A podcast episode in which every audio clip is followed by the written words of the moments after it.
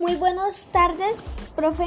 Mi nombre es Chartaliana Jiménez Ayala y hoy le voy a presentar sobre los tres retóricas, sobre las tres retóricas, ¿ok?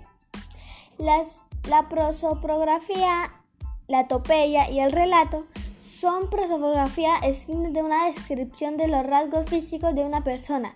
La etopeya es una descripción de carácter indomable y costumbres de una persona, es decir, la describir de sus relatos.